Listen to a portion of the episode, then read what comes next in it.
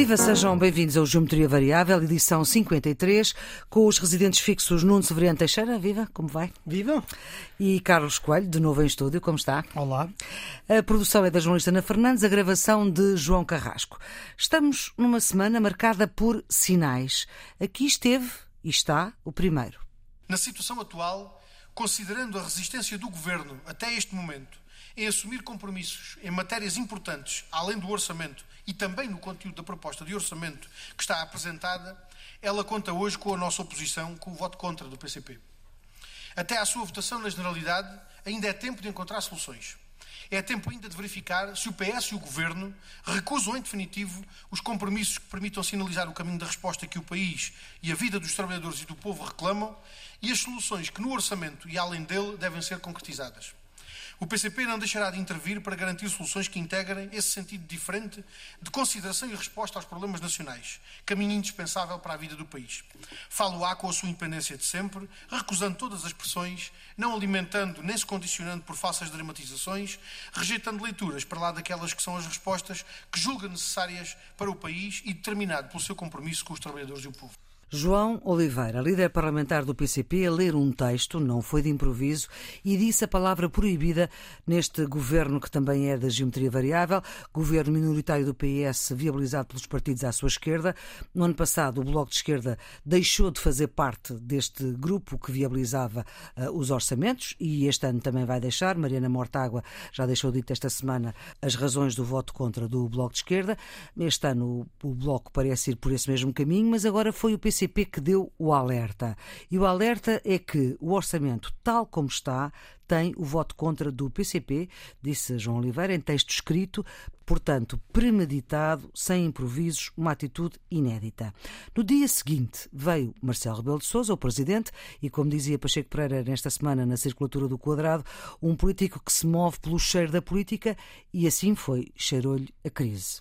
Se for chumbado o orçamento, ou já na generalidade, ou depois na votação final global, a hipótese imediata é o Governo continuar em funções com o orçamento este ano, dividido por 12. Mas sem fundos europeus previstos no orçamento para o ano que vem. Se o Governo não aceitar isso, e não havendo, provavelmente, um Governo alternativo fácil nascer no Parlamento, resta haver eleições. Temos aqui dois momentos, de facto.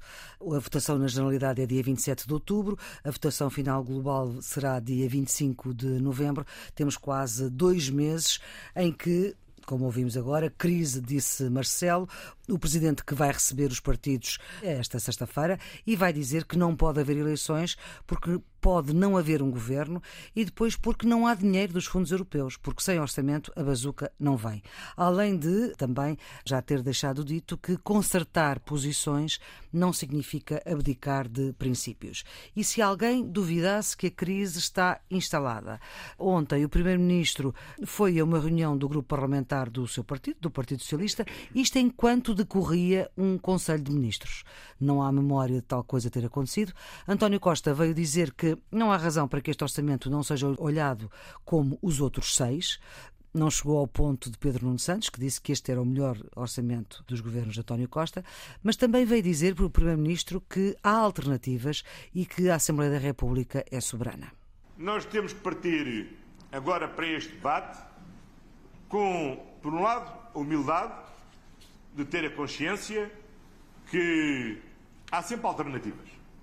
E, portanto, há alternativas, há escolhas a fazer. Esta proposta são as escolhas que nós fizemos. Sabemos que quem tem autoridade máxima em matéria orçamental é a Assembleia da República. E a Assembleia da República pode ter outras decisões. António Costa, na intervenção que foi fazer aos deputados na manhã de quinta-feira, interrompendo uma reunião do seu Conselho de Ministros, que, entretanto, vai aprovar já para a semana uma agenda que se poderia dizer de esquerda. A agenda do trabalho digno, portanto, leis laborais, o Estatuto do Serviço Nacional de Saúde, do SNS, e também o Estatuto dos Artistas. Eis se não quando o líder do maior partido da oposição a selar a crise, eh, apelando ao adiamento das eleições internas eh, do PSD que têm Paulo Rangel à espreita. Bom senso seria que este Conselho Nacional não marcaria as diretas e ficaria marcado um Conselho Nacional para depois da aprovação ou não aprovação do orçamento. Se o orçamento for aprovado, há condições para fazer as diretas. Se não for aprovado, provavelmente haverá eleições legislativas. Não vejo como é que um partido pode fazer eleições internas e legislativas tudo ao mesmo tempo. Como é sabido, o Geometria Variável é sempre um programa gravado e, portanto, gravamos no princípio da tarde, quinta-feira, e este Conselho Nacional que Rui Rio se refere acontece na noite de quinta-feira. Carlos Coelho, por onde é que quer pegar? Temos crise? Não temos crise? Entretanto, Rui Rio também faltou à reunião do grupo parlamentar do PSD em que se discutia o orçamento e estamos nisto. Nós podemos ter crise. Podemos ter crise. A crise não é impossível ela não é desejável, até pelas razões eh, que ouvimos no som do Presidente da República. Nós precisamos dos fundos comunitários e eh, um orçamento por duodécimos eh, não permite a captação de fundos comunitários da mesma forma. Em bom rigor, a crise com eleições antecipadas pode interessar a quase todos, menos ao país e a um ou dois partidos. Interessa a quem? Pode interessar taticamente ao Partido Socialista, porque neste momento, com eleições antecipadas, António Costa pode ter um resultado eleitoral superior àquele que teve nas últimas legislativas. Para ser sincero, olhando para o horizonte político, o partido que pode ter isso pode parecer paradoxal, mas o uhum. partido que pode ter mais interesse numa crise política é o próprio Partido Socialista. O partido que pode ter menos interesse numa crise política talvez seja o PCP e o CDS. Podem ser os dois partidos mais penalizados com eleições antecipadas, e isso também é uma receita para que o PCP acabe por entender uh, que faz mais sentido um acordo com o Partido Socialista. Uh, uhum. Em bom rigor, o raciocínio que nós fazemos este ano não é muito diferente do raciocínio que fizemos o ano passado aqui no Geometria Variável em idênticas circunstâncias. Ah, o ano passado foi a surpresa do Bloco de Esquerda, não é? Este Sim, ano mas... parece ser a surpresa do PCP. Oh, Flor, mas o ano passado, se bem se recorda, no debate que fizemos aqui no uhum. Geometria Variável, nós já estávamos resignados para a inevitabilidade do Bloco de Esquerda roer e acabar por votar contra, mas dizíamos que era improvável que o PC seguisse na mesma senda e, de certa forma, nós estamos a, a ver o mesmo filme. O filme é o mesmo. É um filme, no entanto, um bocadinho mais escuro e um bocadinho mais violento, porque as declarações são mais agressivas. Não é? O PCP... o Presidente a falar de, de, não poder haver eleições antecipadas, Sim, assim, de não desejar o, e de avisar o, que... O Presidente está a interpretar aquilo que me parece que é, que é correto do seu ponto de vista nacional. É desejável, face à otimização da utilização dos fundos comunitários, que haja estabilidade política e que haja um orçamento uhum. uh, aprovado. O que o, o Presidente vem dizer, e eu acho que isto vem dizer em sintonia com o Primeiro-Ministro, é dizer se houver crise política, vamos para eleições antecipadas, que é a forma de dissuasão para os partidos que eventualmente podem considerar uma atitude mais, menos cooperante no orçamento. No, no Severiano Teixeira, como é que olha para isto? Isto é a crónica de uma dramatização anunciada. Só que, em relação à dramatização do ano passado, se está a verificar uh, uma oitava acima. Uh, e, portanto, o dramatismo parece um pouco maior e é isso que faz aquilo que já alguém disse, o cheiro a crise, vamos hum. dizer assim. Bom, o Presidente da República diz o óbvio. Ou seja, que que é uma declaração que só acontece depois do João Oliveira falar. Certo. Atenção, a ordem eh, foi aquela que ouvimos aqui há pouco. Sim, mas o que o Presidente. Sim, certo, Maria Flor, mas o que o Presidente uhum. diz é o óbvio. Ou seja, sem orçamento, um governo não tem condições políticas para governar. Isto pode ser dito por qualquer um. Dito pelo Presidente, tem outro peso como é político é é e aparece para a cena política como um aviso. E o aviso é o seguinte: o interesse do país é que não haja crise e que não haja crise por várias razões e, em último lugar, e em, ou em última instância, pela própria questão da incapacidade de utilizar o Fundo de Recuperação e Resiliência sem um orçamento, e isso é uma razão muito, muito forte, forte, muito forte, e, portanto, o que eu vejo na declaração do Presidente é um aviso, uma palavra de cautela aos partidos, sobretudo aos partidos que têm possibilidade de viabilizar o orçamento. Estamos a falar do partido do Governo, do uhum. PCP e do Bloco de Esquerdas. Apesar das vossas divergências, há aqui um interesse nacional uhum. e o interesse nacional é que se aprove o orçamento. Eu concordo que, se eh, nas condições políticas em que estamos o Governo for derrubado isso não é favorável àqueles que o derrubarem. Esses terão uma penalização eleitoral, estou convencido disso. Isso já uhum. aconteceu no passado, uh, em outras circunstâncias, por exemplo, com o Bloco de Esquerda, e aconteceria agora uhum. também com o Partido Comunista. Portanto, enfim, não sei se o governo, e em particular o, o Primeiro-Ministro, seriam prejudicados, prejudicados no sentido, uhum. digamos, agora partidário, como é óbvio, porque o interesse do país é que não haja essa crise. Eu acho que a maioria das forças políticas neste momento não têm interesse em provocar uma crise os partidos mais à direita, o PSD e o CDS, porque têm, neste momento, eleições internas, são países em reestruturação, e, portanto, o timing da sua reestruturação partidária não, não, não é favorável às eleições antecipadas. Por outro lado, os partidos mais à esquerda, o Bloco de Esquerda e o PC, serão aqueles que provavelmente, se não votarem, serão eleitoralmente mais penalizados. Portanto, desse ponto de vista, eu acho que ninguém tem muito interesse numa crise política. Posso estar redondamente enganado mas era por isso que eu dizia que isto é uma dramatização, digamos, com uma oitava acima, mas que enfim, provavelmente poderá chegar a um entendimento. É desejável para o país que chegue a um entendimento. Hum. Sob o ponto de vista da estratégia, porque aquilo que acaba dito pelo Nuno é rigorosamente verdade. Agora, o problema é que Há irracionalidade na política. Há irracionalidade na política. E não é só isso. É que ninguém quer ficar na fotografia com uma bengala de um governo que está objetivamente cansado, com um orçamento que é um orçamento incaracterístico, é um orçamento um bocadinho sem alma e com muitos problemas. Eu creio que ninguém quer ficar na fotografia como o cúmplice do PS neste orçamento. Portanto, de certa forma, estão divididos entre uh, o espantalho da crise política e o, o cenário indesejável das eleições antecipadas e a fotografia de colagem a um governo em fim de ciclo e a um orçamento uh, com, com pouca coerência. O exemplo perfeito da clivagem entre aquilo que é a luta política partidária e o que é muitas vezes o interesse nacional. Havia alguém, bom, isto é um bocadinho quase provocatório, mas havia alguém que antes desta declaração de Rui Rio de adiamento de, das eleições internas no partido dizia que poderia até Rui Rio e o PSD, estando neste interim, nesta situação de eventual ou não mudança de líder, poderia abster-se no, no orçamento e resolver assim a situação. O que é que o Carlos acha disto? Falando com toda a sinceridade, o Rio, neste momento, antes de tomar qualquer decisão sobre qualquer ato político significativo, como por exemplo a votação do orçamento, vai pesar três vezes, dez vezes, mil vezes quais são as consequências desse ato na vida interna do PSD. Uhum. Eu repito, Qual é a leitura que faz do facto dele ter faltado à reunião onde repito, se discutiu o orçamento? Eh, não, acho, acho que é uma ausência incompreensível.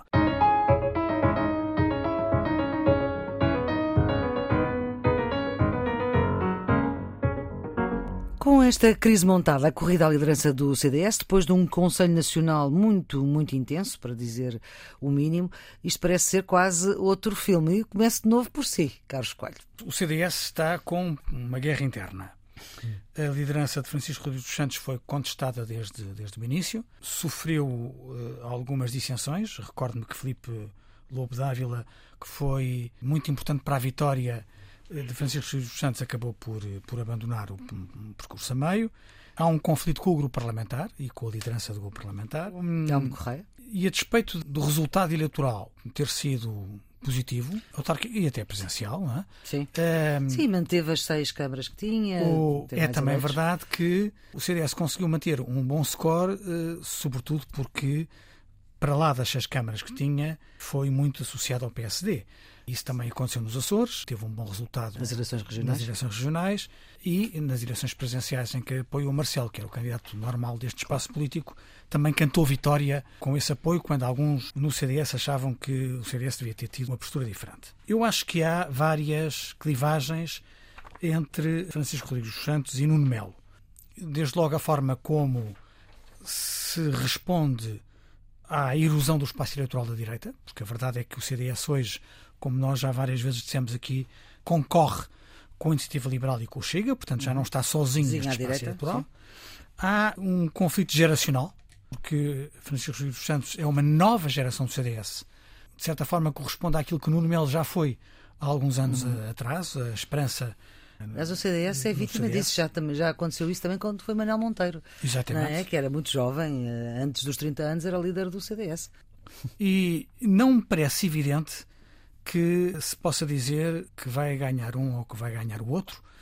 A questão parece-me relativamente dividida dentro do, do CDS. Se é verdade que o CDS decide em, Congresso, É, se- não há diretas. não há diretas, a verdade é que a eleição dos delegados vai permitir ter umas semidiretas, isto é, termos uma Sim. fotografia pelo país quem é que, quem Mas é que é vai possível, e eu já vi isso, já vi porque testemunhei, é possível uma viragem, como aconteceu no caso de Ribeiro e Castro. Se chegarmos ao Congresso E isto é um remake disso, em certo sentido. Só que os se protagonistas. chegarmos ao Congresso com um alinhamento eh, muito próximo, Um alinhamento, o que é que isso quer dizer? significa que eh, ambos os candidatos têm uma diferença muito, muito Ah, esbatida. sim, em número de delegados. Em sim. número de delegados, É possível. tudo é possível. Tudo é possível. Se chegar ao Congresso com uma, com uma vitória clara de um dos lados, será mais difícil, Difícil. eh, uma alteração eh, da situação no Congresso. Eh, Nuno Melo parece ter mais a franja das elites e do CDS tradicional. Francisco dos Santos parece ter os mais jovens e talvez grande parte da máquina que ele acarinhou nestas eleições. Ele trabalhou bem internamente em todos estes atos eleitorais porque fez a chamada Roteiro da, roteiro carne, carne assada. carne assada. Se Francisco dos Santos venceu o último Congresso concorrendo por fora, agora que é presidente do partido, concorre por dentro, na sequência de atos eleitorais em que ele trabalhou bem a máquina, ele está com mais vantagem do que estava eh, quando foi eleito da outra vez. Exatamente. E portanto eu diria que possivelmente os ventos podem estar a soprar a favor de Francisco Rodrigues dos Santos, mas vamos ver. Ainda temos muito tempo para ver. Nuno Severiano Teixeira. Nós já uma vez acho que falámos disto, aliás, quando teve aqui a Assunção Cristas. Eu acho que o CDS é um partido que, durante um largo período da democracia portuguesa, fez o monopólio daquilo que, era à direita. De toda a direita para lá. Era enfim, como Paulo da Portas dizia: à direita do CDS só há uma parede. E, portanto, isso fazia com que tivesse o monopólio do mercado eleitoral à direita, o que lhe dava uma posição eleitoral flutuante, mas relativamente confortável. Acontece que agora isso não é assim. Tem dois partidos nesse espaço político a crescer com identidade própria, cada um deles, do ponto de vista ideológico, e, portanto, a disputar o mercado eleitoral do, do CDS. O CDS tem este problema. A iniciativa liberal, por um lado, e o Chega, por outro. É o primeiro problema que eu acho que, do ponto de vista do panorama partidário, o CDS enfrenta. Quem acompanhava campanhas eleitorais do CDS havia muitas vezes muita gente na rua a dizer assim: eu só voto em vocês porque não há nada mais à direita. E isso agora, Agora há. deixou de ser. Agora há. Exatamente. Exatamente. A segunda questão, que tem a ver com as lideranças, é que o CDS, precisamente por ter todo esse espectro da direita, tinha no seu interior correntes ideológicas muito diferentes. Tinha os democratas cristãos, tinha os conservadores, tem os liberais. Era uma espécie de bloco de direita, como um o bloco de esquerda também tem correntes um diferentes. bloco de direita. E o que é que fazia a diferença dos líderes? Era se eles eram capazes ou não de, unir. federar todas essas correntes ideológicas. Alguns fizeram no bem E e, de tiveram comunicar. sucesso, exatamente, e de o comunicar. E fizeram no bem e, e- e outros não conseguiram. Eu acho que os últimos líderes do CDS têm tido essa, essa dificuldade. Depois de Paulo Portas. Depois de Paulo Portas. Eh, Uns com mais sucesso, outros com menos sucesso. Provavelmente há a Assunção Cristas com mais, Rodrigo Santos com menos, porque, digamos, o próprio mercado eleitoral vai evoluindo e a dificuldade de federar essas várias correntes ideológicas no seio do partido torna-se mais difícil porque há a alternativa liberal e a alternativa chega. Eu acho que vai depender muito da capacidade, da capacidade do líder fazer esse tipo de trabalho político interno e de se afirmar mar. Quanto, à, digamos, à análise das pedras do xadrez eh, no tabuleiro, o, Carlos acho que é que tem razão. O Carlos tem razão, ou seja, está mais bem posicionado o Francisco Rodrigues dos Santos do que Exato. o eurodeputado Nuno Melo, com quem o Carlos partilhou uma campanha eleitoral, porque houve uma vez que foram coligados. Eh, pa- Partilhei, aliás, mais do que uma campanha eleitoral que, com o Nuno Melo. Mas nessa altura o CDS elegia dois eurodeputados, eh, agora só elegeu um e foi sozinho, não é verdade? Exatamente. Além que há um outro problema que o Carlos também mencionou e que é os grandes sucessos eleitorais, ou os maiores sucessos eleitorais do CDS têm sido em coligação com o PSD. E, portanto, isso também torna difícil a, a verdadeira avaliação do peso político do partido do ponto de vista nacional.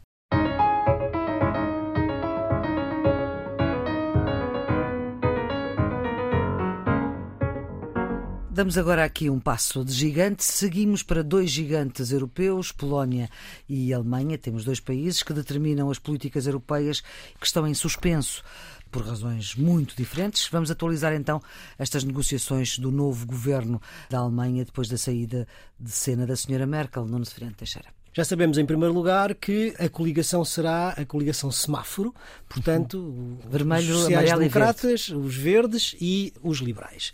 Sabemos que no partido da CDU, que foi um partido que se manteve no poder sempre, ou quase sempre, ao longo da história da, da, da Alemanha, vai ficar fora do poder e, eventualmente, abrir-se-á também a sucessão dentro do próprio partido, sem termos ainda também uma noção de qual será o resultado final disso.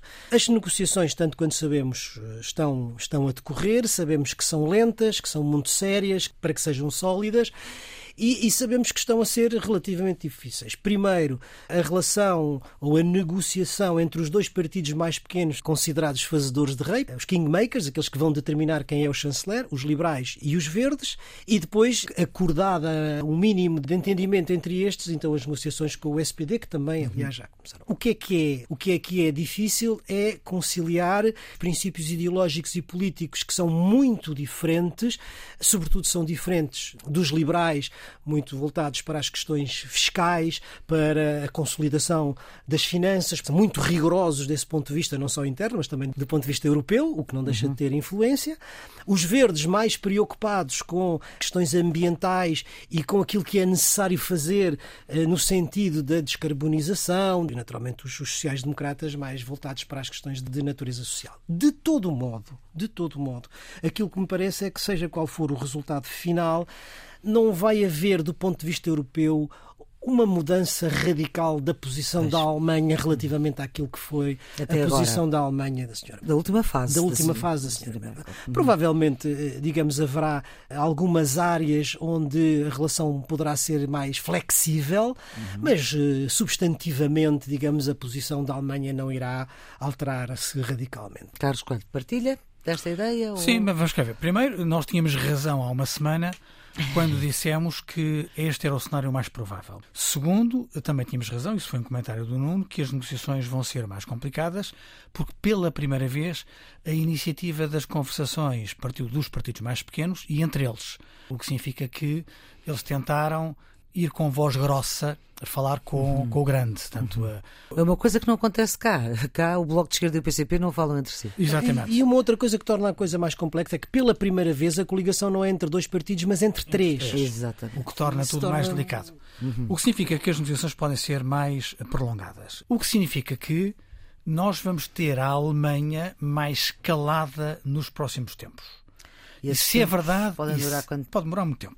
E se é verdade que tudo indica que a linha política do governo alemão, nas questões essenciais e nas questões que nos interessam, que têm a ver com a governança europeia, não vai ter grandes mudanças relativamente à, à linha da senhora Merkel, até porque os socialistas já integravam esse governo e, portanto, Sim. o facto de a Alemanha ficar silenciada durante algum tempo reforça o papel do presidente Macron. O presidente Macron precisa de reforçar a imagem da sua liderança fática da Europa. Interessa-lhe um protagonismo mais evidente, até porque ele está na véspera das eleições presidenciais francesas, que vão ocorrer na primavera em plena presidência francesa é da União Europeia. Vai aproveitar a presidência. Uh, e, portanto, isto pode ser muito importante para Macron. Um raciocínio diferente, que não tem a ver tanto com o governo uh, na Alemanha, mas com a CDU, uma reflexão um, CDU da Sra. Merkel? CDU da Sra. Merkel. Antiga, agora já não é. É que há a decapitação de toda uma primeira fila de liderança. Não é apenas a Sra. Merkel que sai, não é apenas o Lachette que perde estas eleições e que sai, não é apenas a Anne-Greta, a AKK, hum. uh, que acabou por não, uh, por não ser líder, as eleições. Não é? Uhum. Não é o, o, Peter Almayer, que era o braço direito da, da senhora Merkel, nem o antigo Ministro das Finanças e Presidente do Parlamento Schäuble, toda esta gente que acompanhava a senhora Merkel na liderança da CEU desaparece de circulação.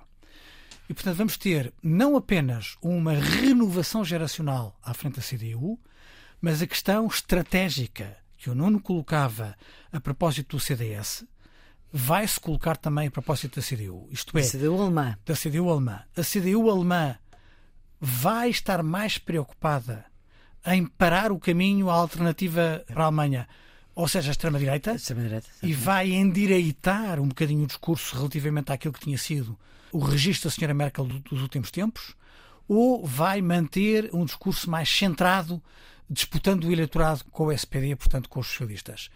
Esta questão estratégica vai aquecer dentro da CDU, vai aquecer na relação entre a CDU alemã e a CSU, ou seja, os seus parceiros bávaros, tradicionalmente mais conservadores e mais à direita, e podem ter reflexos dentro do PPE, dentro do Partido Popular Europeu. Nós vamos acompanhar não apenas as negociações para o novo governo alemão, isso é o mais importante, mas também a evolução de que CDU alemã é que nós vamos ter nos próximos meses. Porque é o partido mais determinante do Partido Popular Europeu, que é o Claramente. maior partido Claramente. europeu. Agora parece um pouco mais longe, mas precisamos também de perceber o que é que se passou na Polónia, com uma enorme manifestação contra a saída da Polónia da União Europeia, por causa de uma decisão que uma vez também o Tribunal Constitucional Alemão teve, que é de eh, colocar a legislação nacional a prevalecer sobre a legislação da União Europeia. E isto não é possível estar na União Europeia sendo assim.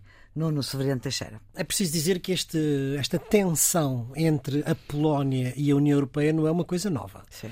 Vem pelo menos desde 2015, em que, passo a passo, o governo polaco tem vindo eh, num Que é um governo processo podemos caracterizar de direita. a direita nacionalista, protopopulista, que tem vindo a num processo de erosão da democracia, pondo em causa princípios e valores centrais do Estado de Direito, que são valores da União Europeia. Vamos a falar, sobretudo, do controlos de- do ataque à independência judicial, do controle de certos meios eh, de informação, do cercear de direitos de algumas minorias, portanto, valores e princípios da União Europeia, e isso tem vindo, de certa maneira, num crescendo dessa tensão. O que acontece agora é que se dá um salto qualitativo nessa tensão, isto aparece como um desafio frontal do ponto de vista legal à ordem jurídica europeia.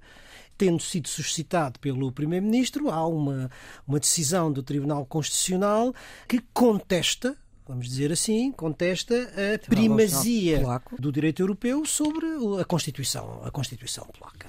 E, portanto, tem duas facetas, vamos dizer assim. Uma é de natureza jurídica ou constitucional, mas tem uma que é de natureza eminentemente política, que tem a ver com um choque entre duas soberanias.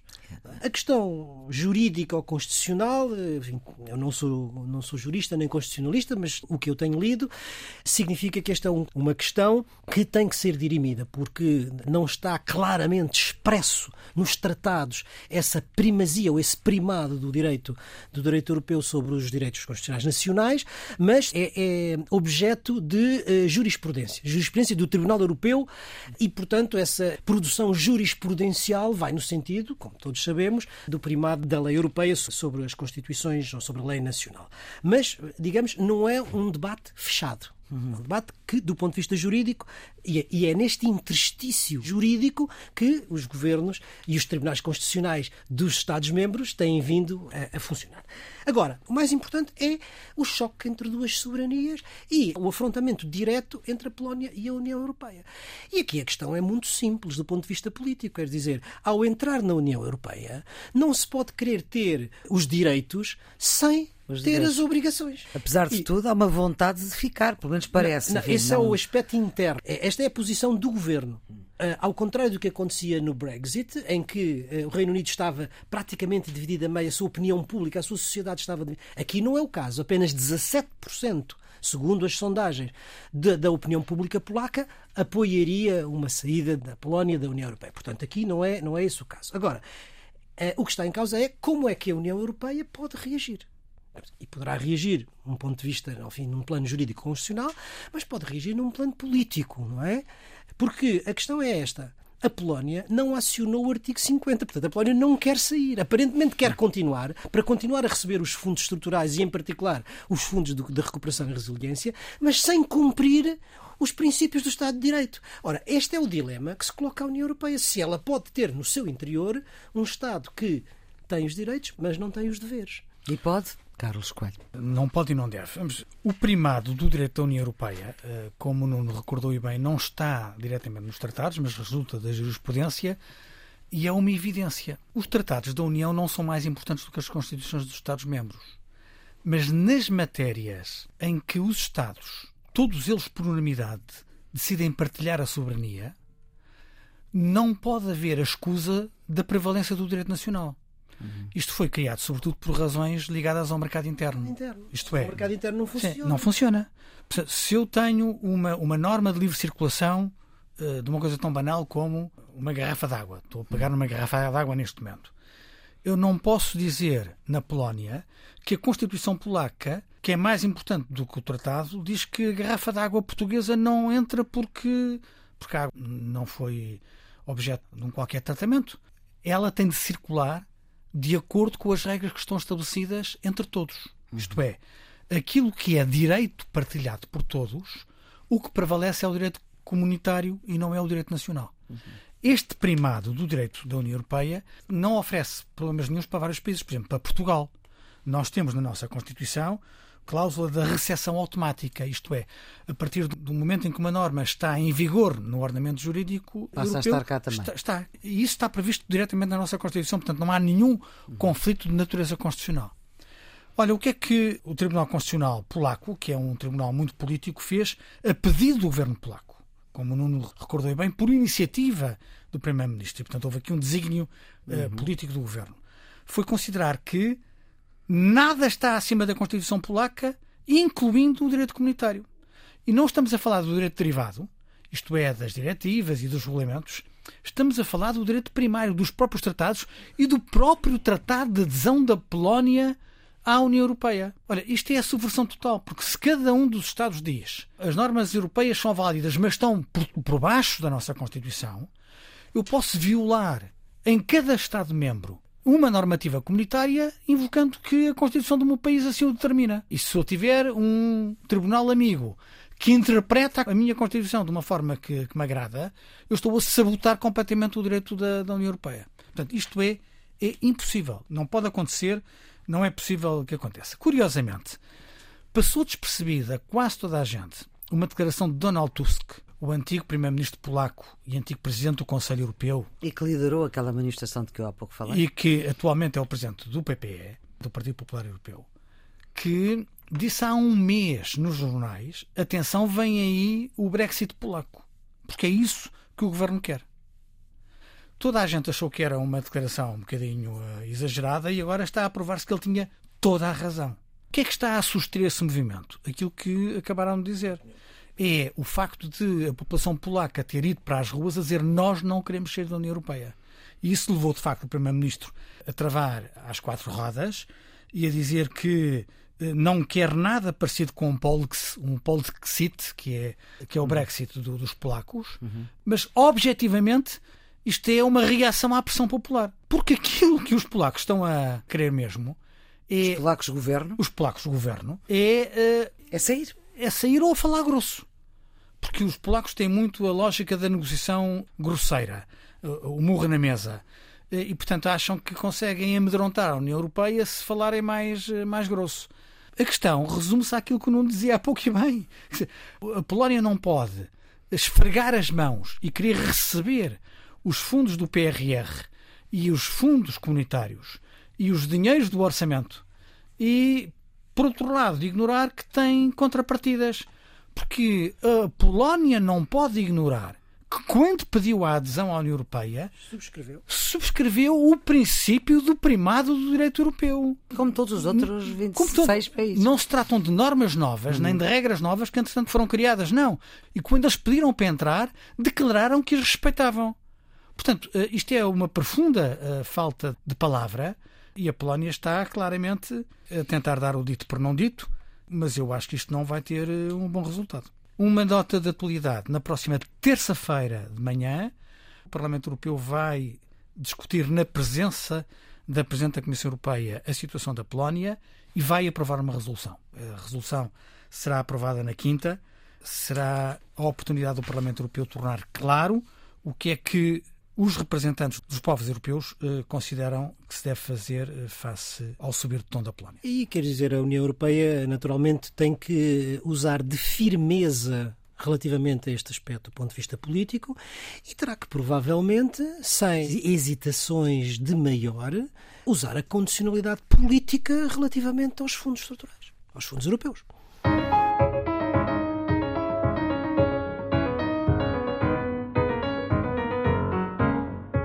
Bicudos quadrados e redondos. E redondos. redondos. Não, não. Bem, se vamos começar pelos redondos, eu diria que é a derrota dos populistas nas eleições legislativas na República Checa. Ou seja, o escândalo dos Pandora Papers terá contribuído para o fim da experiência populista de Andrei Babis, eh, que depois de ter estado sempre na liderança das sondagens, viu o seu partido perder para uma coligação de centro-direita. Tinha sido eleita em 2017 com a promessa de limpar o país da corrupção e acabou por não resistir ao impacto da pandemia na economia nacional e à imagem negativa que os efeitos das revelações do Pandora Paper lhe trouxeram. Será isto o princípio de uma recessão dos populistas na Europa?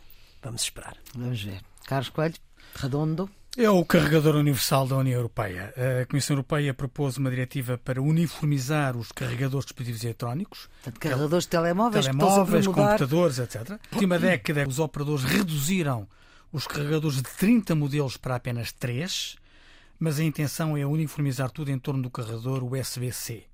A Apple é a principal opositora. Porque faz sempre diferente. Esta medida, esta medida, no entanto, terá um impacto significativo não apenas na oferta aos consumidores, também no preço, mas também na redução do lixo eletrónico. Esperemos que os colegisladores europeus sejam imunes às pressões dos grandes operadores do mercado e possam avançar rapidamente com esta decisão. O bicudo vai eh, para o espectro do terrorismo de novo na Europa. Na Noruega, um ataque com arco e flecha que matou cinco pessoas, perpetrado por um norueguês convertido ao Islão radical, eh, e isso relembra-nos os vários tipos eh, diferentes de ameaças. E em Espanha foi desmantelada uma célula islamista radical que planeava um ataque eh, iminente. Poucos meses depois da saída do Afeganistão e do regresso dos talibã ao controle em Cabul, o terrorismo não, não estará em modo de pausa. Vamos para o seu bicudo, Carlos. Um estudo do Instituto de Propriedade Intelectual da União Europeia uh, revela que a economia legítima da União perde por ano 83 mil milhões de euros em vendas por causa da contrafação de produtos. Estamos a falar de um prejuízo que afeta particularmente as pequenas e médias empresas, que resulta em perdas de 670 mil empregos e de 15 mil milhões de euros em impostos e contribuições para a segurança social. Ou seja, uh, o valor da recuperação e resiliência português é a dimensão do problema com que estamos a lidar. O quadrado vai para os novos episódios da novela Brexit. Depois de dois anos de duras negociações e de um acordo muito difícil, a questão da Irlanda do Norte continua a ser um pomo de discórdia entre o Reino Unido e a União Europeia. Apesar da Comissão Europeia ter apresentado ao Reino Unido uma proposta de alteração do acordo que permite uma certa flexibilização dos controlos alfandegários, de modo a facilitar a circulação dos bens entre o Reino Unido e a Irlanda do Norte, por outro lado, o Reino Unido continua a contestar o papel arbitral do Tribunal Europeu de Justiça numa futura disputa comercial, tal como, aliás, ficou estabelecido no acordo do Brexit. A tensão continua, temos que a acompanhar, esperemos que não termine em conflito. O meu quadrado eh, vai para a desnuclearização.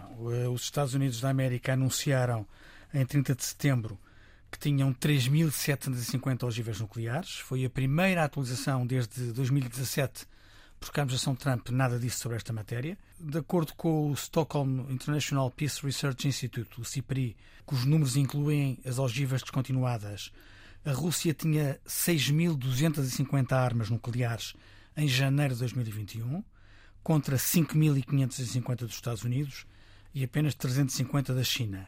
Significa que a desnuclearização está a avançar, mas a passos muito curtos uhum. e não significativos, ou seja, não é alterado o pano de fundo. A verdade é que ainda temos muito armamento nuclear ativo e posicionado, colocando em risco a segurança e a estabilidade internacionais. Ideias para desanuviar? Leitura e a leitura de um livro que acaba de ser publicado em Portugal pela Temas e Debates, que é da autoria de Niall Ferguson e que se chama A Política da Catástrofe. Niall Ferguson olha para 2020-21 numa perspectiva histórica e interdisciplinar, a partir de diversos séculos, diversos continentes, e, e, procura perceber como é que as tragédias do passado, as várias, naturais ou, ou provocadas pelo homem, não nos muniram dos instrumentos para enfrentar as catástrofes que enfrentamos. Passa por várias ciências, desde a história à medicina, é o resultado de uma pesquisa muito erudita, mas escrita de uma forma acessível a um grande público, é uma leitura agradável. Pensando na Polónia e nos atropelos à justiça, surgir um livro chamado Interrogações à Justiça, eh, um livro com vários autores. O principal é João Cura Mariano Esteves, tem um prefácio de António Barreto e é um livro que nos confronta com a importância de uma justiça que seja célere e justa e independente dos poderes políticos para a nossa vida. Carlos Coelho, Nuno Severino Teixeira, a produção de Ana Fernandes, a gravação de João Carrasco. O Geometria Variável volta para a semana. Não nos perca de vista, não nos perca de ouvido. Estamos sempre em podcast para ouvir em toda a hora. Tenham um bom dia.